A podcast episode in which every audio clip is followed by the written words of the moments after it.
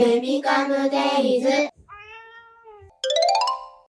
はい、始まりました。ベビカムデイズラジオ。司会はベビカムの山田です。どうぞよろしくお願いいたします。この番組はワコールマタニティの提供でお届けします。ワコールマタニティは妊娠初期から出産準備、産後までの体型や時期に合わせて妊婦さんやママを快適にサポートしてくれるブランドです。ベビカムの6月のプレゼントでは、家族、ペット、みんな仲良くお揃いコーデができる輪になるシリーズから、妊婦体を20名様にプレゼント実施中です。今お聞きの配信用記事や音声プラットフォームの概要欄に記載の URL よりぜひチェックしてください。はい、えー今日で3日目となりました、えー特別ゲスト、えー画学士の東儀秀樹さんにお越しいただいております。東儀さんよろしくお願いいたしますよろし。くお願いします。はい、お願いいたします。えーちょっと今日で3回目なんで、もう1日目から聞いてくださっている方もいらっしゃると思うんですけど、そしてもちろん皆さんご存知だと思いますが、今日も自己紹介からお願いいたします。えー雅学士の東儀秀樹です。えー雅学というのは1400年間変わらず日本にある、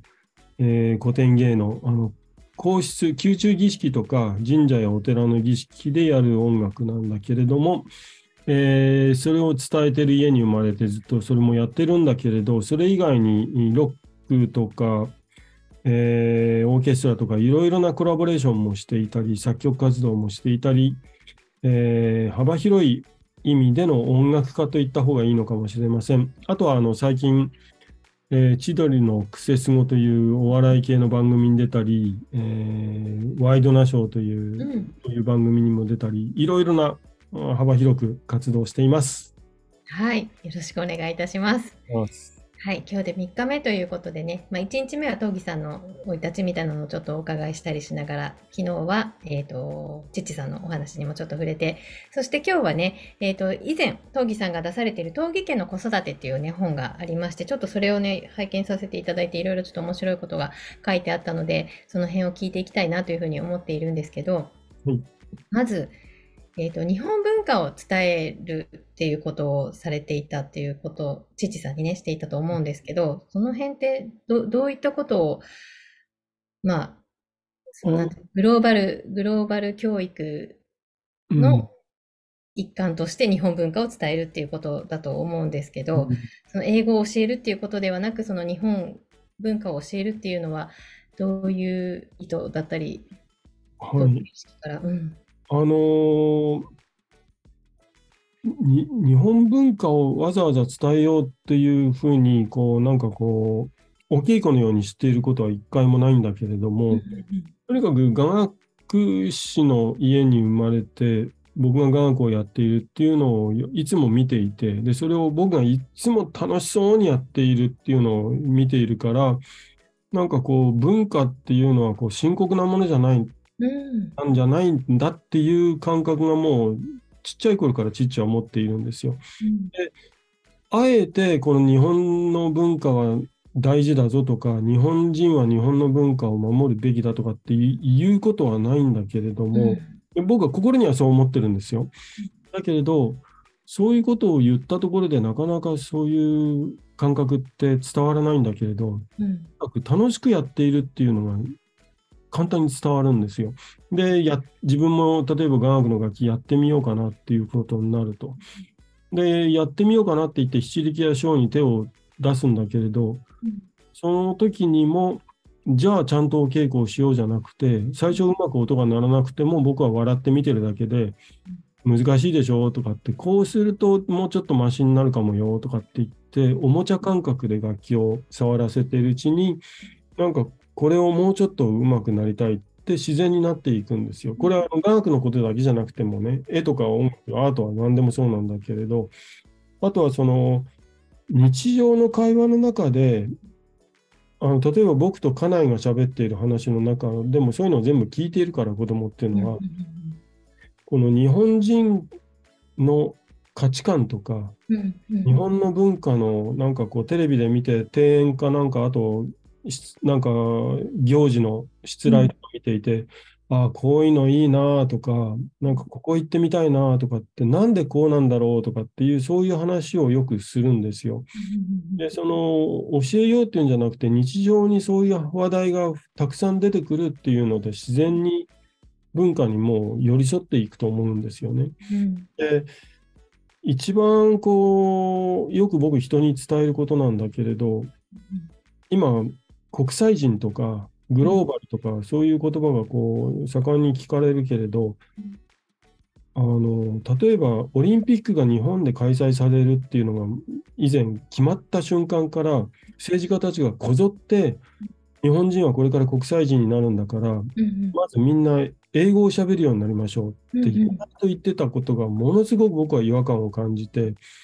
ていうのは外国から日本に来た人っていうのは僕外国に住んでいたから分かるんだけれど、外国人が日本に来て日本人に対して語学を語学力を求めるなんてことはまずなくて何かに接するとか習慣とか日本のこの伝統とか文化に触れるっていうダイレクトに触れたいだけでうん。例えばその重厚な文化じゃなくても畳で布団を敷いて寝るっていうあれやってみたいんだよねって言った時に畳っていうのはこういうもので布団っていうのはこういうものでっていう英語で説明してくれなんて誰も思っていなくてあそれだったらうちにおいでとかあそれだったらあそこの旅館だったらそれができるよっていう知識を持っている日本人に接したいだけでね。こたつに入りたいっつったらあおいでおいでとかって言って英語のできない人がこたつを提供してくれるっていうことが一番の喜びで、うん。で逆に英語がペラペラなところの人に言ってね、歌舞伎と雅楽の違いってどうなんですかって聞いたときに、その両方の知識がない人はどんなに英語が話せてもうん一言も出てこないでしょ？そうすると多分その外国人は、あ、失礼って言ってその場を去っていっちゃう。で、その知識のある日本人に出会った時には大喜びで、何かあったらまたこの人のところに来ればいいって思うと思うんですよ。うんその瞬間、その英語なんかに全然無頓着な英語が喋れない日本人が一番の国際人になっていて、コミュニケーションを求められている人になっていて、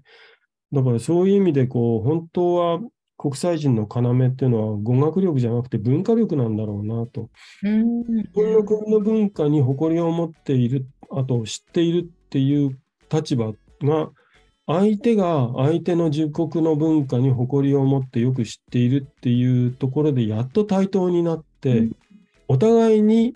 例えば僕は日本人だから日本の文化は世界一だと言い切っちゃうんですよ。うん。例えばイタリア人はイタリアの文化が世界一だって言い切ってもらいたいと。でお互いにみんな自分が大大事だっていう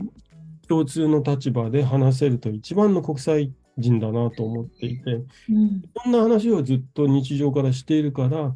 チッチもこの雅楽をやるやらないじゃなくて、それ以前に日本人でありたい。の上で外国に行きたいっていう、そういう考え方を持つようになりましたね。なんか自己肯定感も高まりそうですね。うんうん。自国を愛するというか、まあ、自分イコール自分を好きになるみたいなところにもつながりそうですね。うんうんうん、ありがとうございます。あとですね、あの公演デビューは3歳までさせないっていう ものがあったかと思うんですけど、はいはいこれはどういでねう、、あの公演デビューっていうのは、これは子供のための話じゃなくて、うん、あ自分お母さんのたおめの。お母さんがうん。みんなこうビビるんらしいんですよ。なんか公園にもう決まったお母さんたちの軍団がいてね、でそこでこう自分の子供の話とか世間の話とか幼稚園の話とかがもう毎日のように繰り広げられてるところにうん。初めて子供を連れてそこの公園に行ってみたいと思うんだけどあのお母さんたちとうまくやれるかしらと、やらなくていいじゃないかって。お母さんバラバラでいいじゃないの。なんかこう日本人の悪いところは集団で同じことをしていないとうん。なんかのけ者になるんじゃないか。っていう脅迫観念を抱えちゃうところ。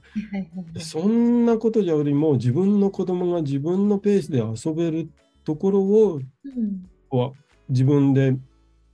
与えてあげるっていうぐらいの気持ちでうん自分のお母さん同士の立場なんかもう二の次でいいからうんあの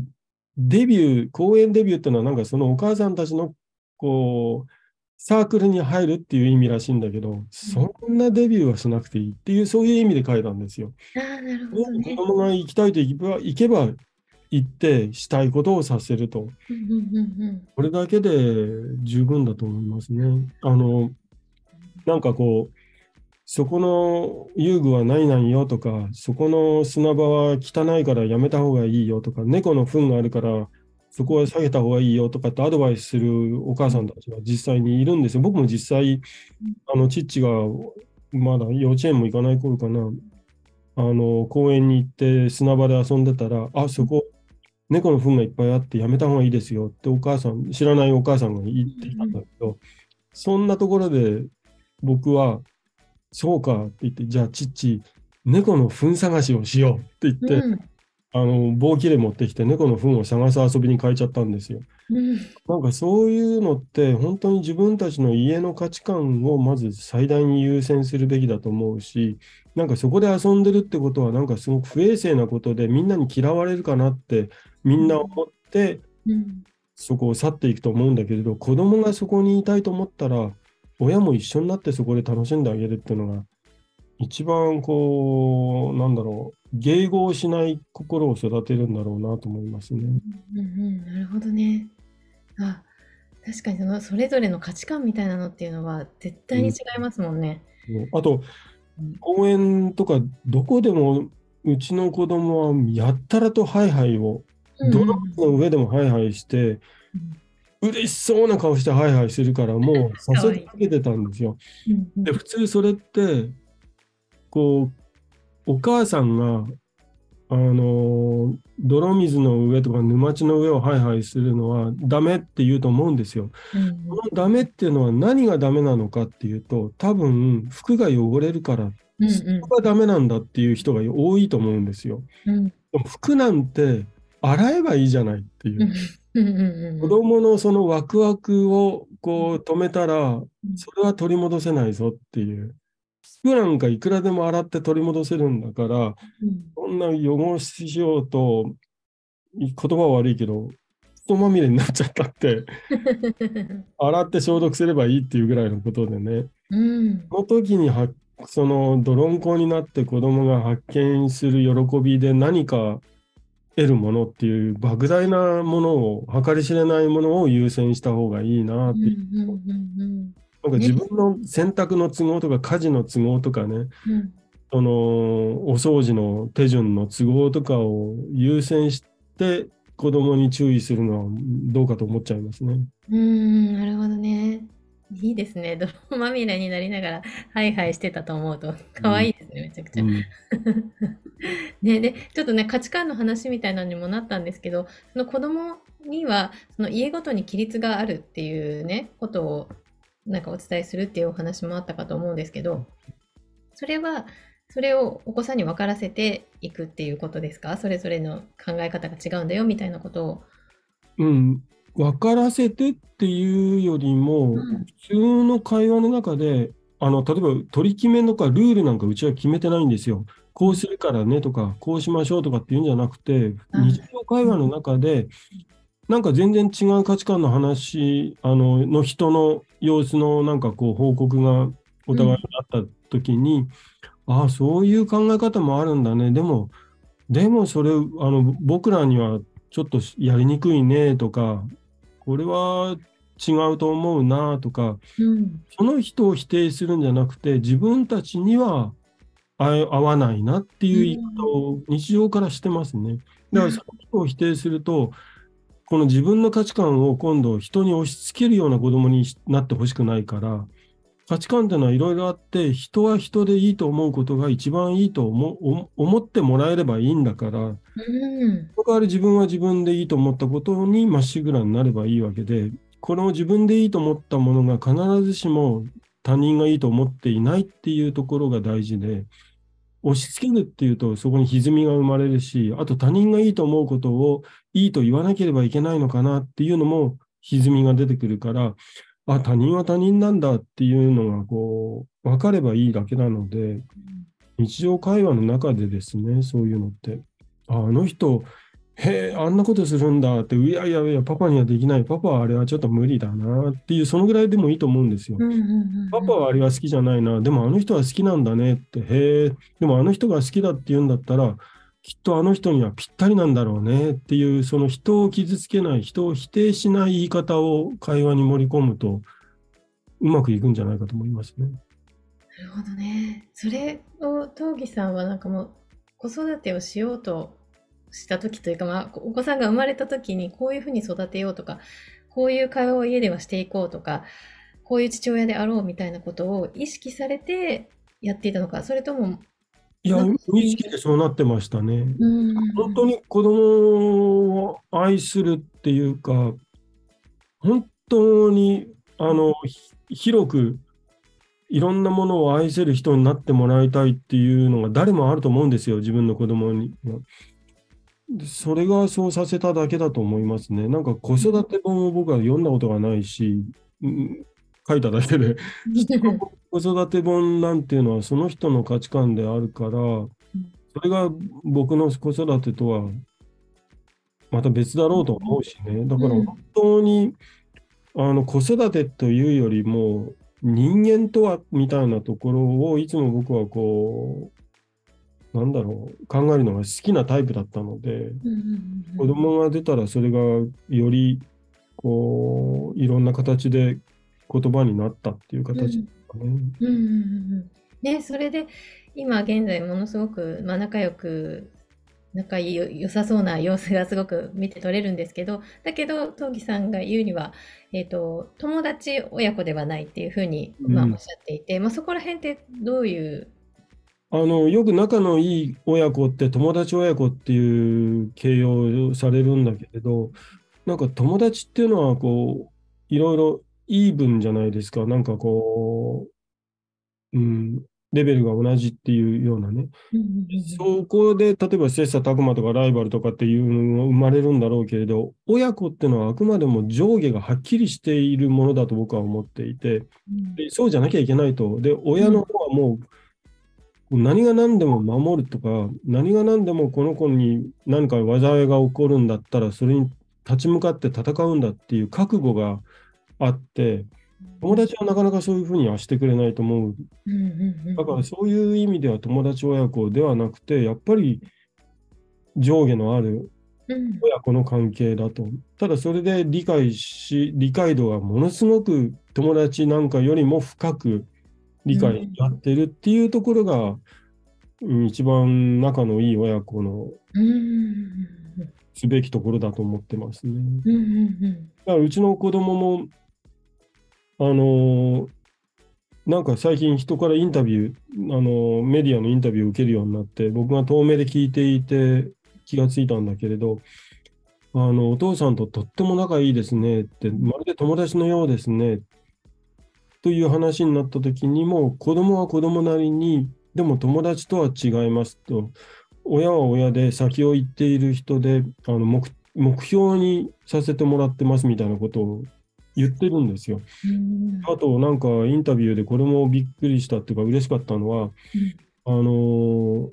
世の中で尊敬する人物って言いますかって言った時にもう迷いもせず父親です。これは音楽的な技術の面でもそうだしあと人生を生きるという意味でも父親が目標ですって言うんですよ。でそれって今時の子供ってなかなかそんなこと言わないと思うんですよ。そう思っていてもそういう言葉を発するっていうことにダサいとか照れくさいとかそういうふうに思ってなかなか言わないんだけれどそこに自信を持ってきっぱり言えるっていうことの素晴らしさとなんかこう絆を感じるような空気っていうのはすごく嬉しかったですね。うんねなかなか16歳でお父さん尊敬してますって言うの恥ずかしかったりしますもんね。うん、多分ね。うんうんうんうん。いや、本当に素敵な。反抗期がないから、うんうんうんうん。あの、それないっていうのは、やっぱりこう、昔からお互いにすごく会話が豊富で、こう来た場合、親はこう考えるだろうなと、親はこう来た場合、この子はこう考えるだろうなっていうのが全て一致しているっていう自覚が双方にあるから、うん、なんかその、あと、何でも聞いてくれるっていうのを赤ちゃんの頃からやっていたから、そのどうせ聞いてくれないっていうふうに思わないんですよ。いいことも悪いことも全部この人は吸い取って、あの、受け取ってくれるんだっていう親であれば、反抗かれることはないと思いますね。なるほどね。本人も、チッチ本人も、世の中反抗期、反抗期ってみんな言うんだけれど、反抗するっていう意味がわからないって、どうしたら反抗することになるんだ、想像がつかないって言ってますね。うん。あれですけど。うん。やっぱりそこはね、本当にちっちゃい時から東儀さんがもう全力で、あの父さんのお話を聞いてあげて、ネガティブなこともポジティブなことも聞いて受け取ってっていうのをきちんと熱量を持って、ね、コミュニケーション取ってきたところが大きいのかなっていうふうにすごく思います。うん。ぜひね、ちょっとこれを聞いてるでママたちも真似してほしいなって思いました。あの今じゃもう反抗期に入っちゃったからもう手遅れだとか、ようんく子育て本見てね、あもううちの子供大きいから手遅れだっていう人もいっぱいいたんですけれど、うん絶対そんなことがないです。あのどんなに年取ってもうん親が絶対に子供のことをちゃんと受け取ろうと思っているっていうことが分かった瞬間、子供は絶対にほっとしてくれるので、あー諦めないでほしいなと思いますね。すごい嬉しい、その言葉を いただけて、なんかほっとしてるママたちもいると思う。待ってたのかもしれないと思っていれば、うんうんうんうんうんこの待ってるけど待ってるって言えないうん状態になっちゃったんだったら、こっちからなんとかこうんう守っているっていう気持ちだけはうんいつも持ってみようと思うと、なんかこう崩れるかもしれないですよね。確かに伝えてほしいですね。そしてそれをね。うん、あ、ありがとうございます。ね、タイミングはもういつからでも。でもそうですよね。なんかこ子供っていいつになっても子供ですよね。そういうことですよね。うんうんうんうん。確かに確かに。うんはい、ありがとうございます。はい全部で3回にわたってお届けしてきました。皆さんいかがでしたでしょうか、ねすごく勉強になったところがたくさん私はありました。ね、ぜひぜひ、そして最後のお話にもあったように、今からでも 遅くないと思っておりますので、はい、ぜひ皆さんもいろいろね、あの今日のお話参考にしていただければなというふうに思います。えー最後に、東儀さんから何か皆様に向けてメッセージがあれば、ぜひお願いいたします。何にもないよ。いやいや、あのーなんかね、特にないけど、本当に、あのとにかくこう、愛情を持って楽しむって、これが全てのことに、うん全部うまくいくやつだと思ってます。あと、なんか自分を好きになる。あの子育てでキリキリしてる自分って多分好きになれないと思うんだけど、そんな風だけど頑張って愛情を持って接しようと思っている心を、そんな自分を好きになれば、うんいろいろ楽しく動くようになると思います。ありがとうございます。ね、すごい温かいお言葉も最後にいただきました。そして、特に、あの、あれなんですけど、東儀さんね、インスタグラムとかもやられてるので、ぜひね、そんなのもチェックしていただけるといいかなと思います。東儀秀樹。あ、偽物が出てきたりしてるんですよね。そう時々ね、ね、時々いらっしゃいますよね。あの僕のインスタ、えーっととか、あとホームページとかに、うん僕のいろいろなこうああのコンサート活動とか、あとコンサートだけじゃなくて、最近なんか子育てのあ講演とか、そんなのをやったりとか、いろいろ、あと、うんもっと幅広く、老後の楽しい生き方と、なんで僕が思うんだけど、何でもやってますね。何でも講義をさせてもらっているので、あとコンサートの合間でも、その曲の間にそういうこう子育ての話のとかしたりとかっていう、そういう楽しいコンサートにしているので、えーいろんなものにうん遊びに来てもらえると嬉しいです。ぜひぜひ皆さんチェックしてください。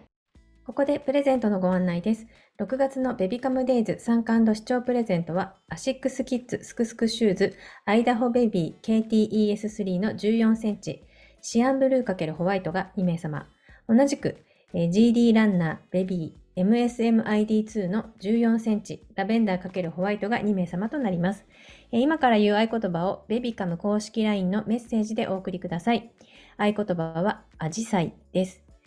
合言葉はアジサイです。漢字でもひらがなでもカタカナでも OK です。合言葉をお送りいただくと、プレゼント応募用の入力フォームが届きますので、必要事項をご記入ください。えーベビカム公式 LINE のお友達登録がまだの方は、えーベビカム LINE で検索していただき、友達追加していただければと思います。よろしくお願いいたします。えーまた、25周年を記念して、2525でニコニコの笑顔写真を大募集しております。えー7月10日までにベビカム公式インスタグラムをフォローし、ハッシュタグベビカム25周年をつけてニコニコ写真をインスタグラムにフィード投稿してください。赤ちゃんでもおじいちゃんおばあちゃん、ママでもパパでも誰でも OK です。えーご投稿いただいた方の中から抽選で25名の方に1000円分のクオカードペイをプレゼントいたします。ご当選者には DM をお送りいたしますので、えーベビカムからの DM を受け取れるように設定をお願いいたします。ご投稿いただいた画像は締め切り後にベビカムのインスタグラムのリールでもご紹介したいと思っておりますので、ぜひぜひ皆さんふるってご応募ください。はい。では本当にありがとうございました。えー子育てを話そう、楽しもう、分かち合おう、ベビカムデイズラジオでした。本日もありがとうございました。ありがとうございました。